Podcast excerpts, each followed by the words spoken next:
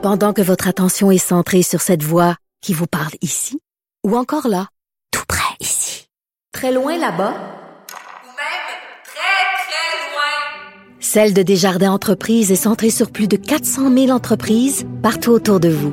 Depuis plus de 120 ans, nos équipes dédiées accompagnent les entrepreneurs d'ici à chaque étape pour qu'ils puissent rester centrés sur ce qui compte, la croissance de leur entreprise.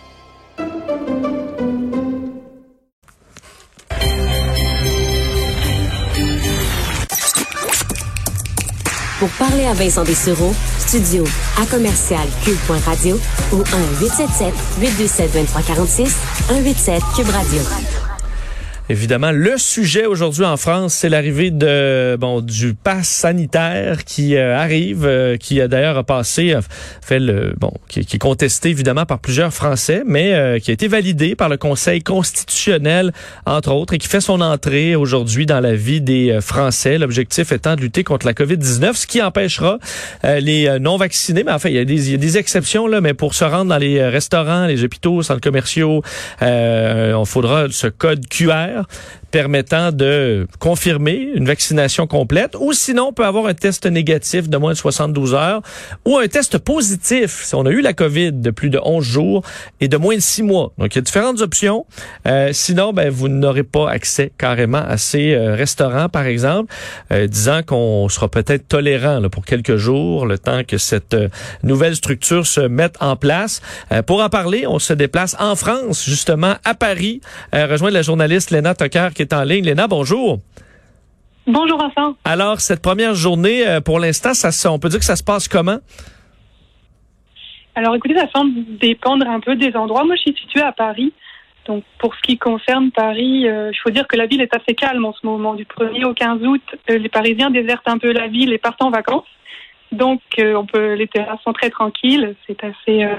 on est plutôt dans cette période, comme vous évoquez, de rodage où ça se met en place tranquillement les mesures.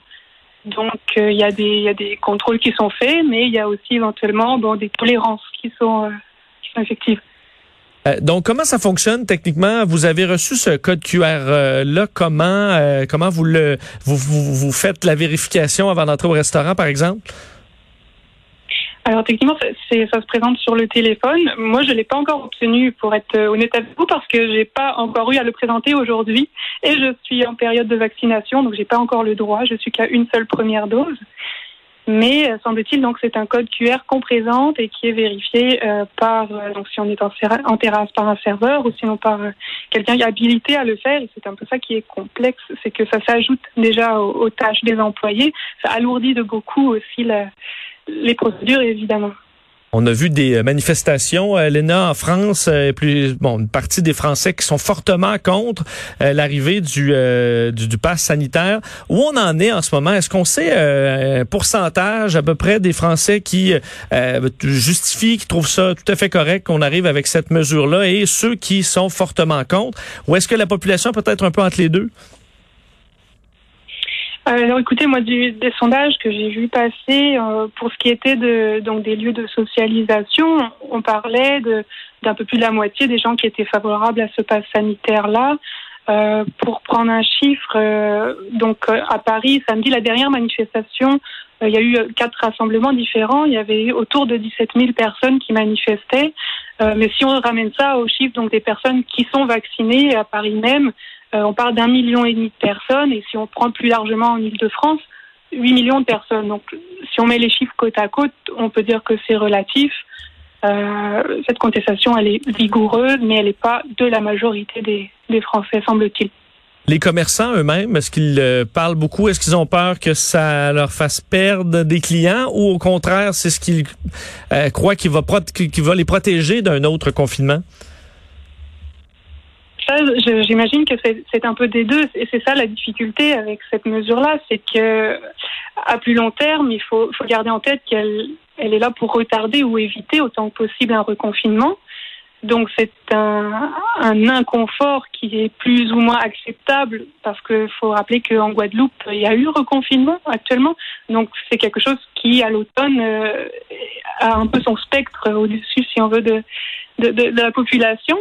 Donc il y a ça, mais dans les pratico-pratiques, c'est assez contraignant et il y a aussi un peu une, une frustration. Donc oui, la peur de, de, perdre en clientèle parce que c'est arrivé. Euh, le pass sanitaire était obligatoire depuis quelques semaines déjà dans des lieux comme les cinémas, comme les parcs d'attractions. Et il y a eu une baisse de fréquentation. Donc on, on peut comprendre la crainte évidemment des commerçants, des entreprises. Mais en même temps, il faut voir à plus long terme et on comprend, on comprend l'idée, la, la frustration dont je parlais, c'est aussi le fait que le vaccin ne soit pas obligatoire, mais toutes les mesures le rendent de plus en plus euh, quasiment contraignant c'est nécessaire si on veut dans le sens où euh, les tests antigéniques vont devenir payants à la rentrée. Donc, ça devient de plus en plus contraignant de ne pas être vacciné. Voilà. Parce que présentement, on peut se présenter dans euh, bon sans euh, code QR si on présente un test négatif euh, de moins de 72 heures. Ce qu'on a flirté avec l'idée de le mettre pour 48 heures seulement. Si je me trompe pas, on a reculé. Alors ça montre que la on a bougé quand même un peu là-dessus. Est-ce que c'est rapide d'aller faire un test à Paris? Est-ce que ou ça demeure assez contraignant pour ceux qui voudraient se passer d'un code QR, mais quand même faire des tests pour aller au restaurant, pour aller dans les centres commerciaux, prendre le train par exemple? De ce que j'ai pu observer, euh, les files d'attente se sont allongées. Ça, ça, ça s'observe assez, de façon assez évidente euh, auprès des pharmacies, où il y a beaucoup à Paris de, de petites tentes au coin des rues de, de stands en fait disponibles pour se faire tester. Donc l'attente est plus longue. Euh, une personne de mon entourage m'a dit l'autre fois qu'elle a essayé euh, de se faire tester, ça a pris une heure. Et la pharmacienne confiait que euh, ils étaient débordés, ils avaient eu une centaine de tests à faire dans la journée. Donc la difficulté, c'est que si on donne pas les ressources euh, aux, aux, officines pour gérer ces, ce surplus-là de demandes, ça crée un engorgement. Et donc c'est toutes ces choses-là qu'il va falloir roder effectivement. Euh, la situation sanitaire en France, euh, est-ce qu'elle est encore inquiétante? On, avait vu une montée de cas euh, assez rapide dans les dernières semaines. là, peut-être ça plafonne un peu. Qu'en est-il des hospitalisations? À quel point on est inquiet chez les autorités françaises d'une montée de cas en ce moment? Alors, semble-t-il qu'au niveau des hospitalisations, ce qu'on observe, c'est que les hospitalisations sont des patients de plus en plus jeunes et donc aussi éventuellement non vaccinés.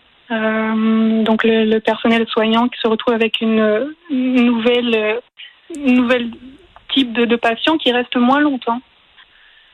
Donc, euh, effectivement, on continue de surveiller. Euh, les chiffres exacts, je ne les ai pas en tête, mais c'est sûr que la, la crainte, c'est la rentrée, en fait, l'automne, la, période charnière avec euh, la reprise.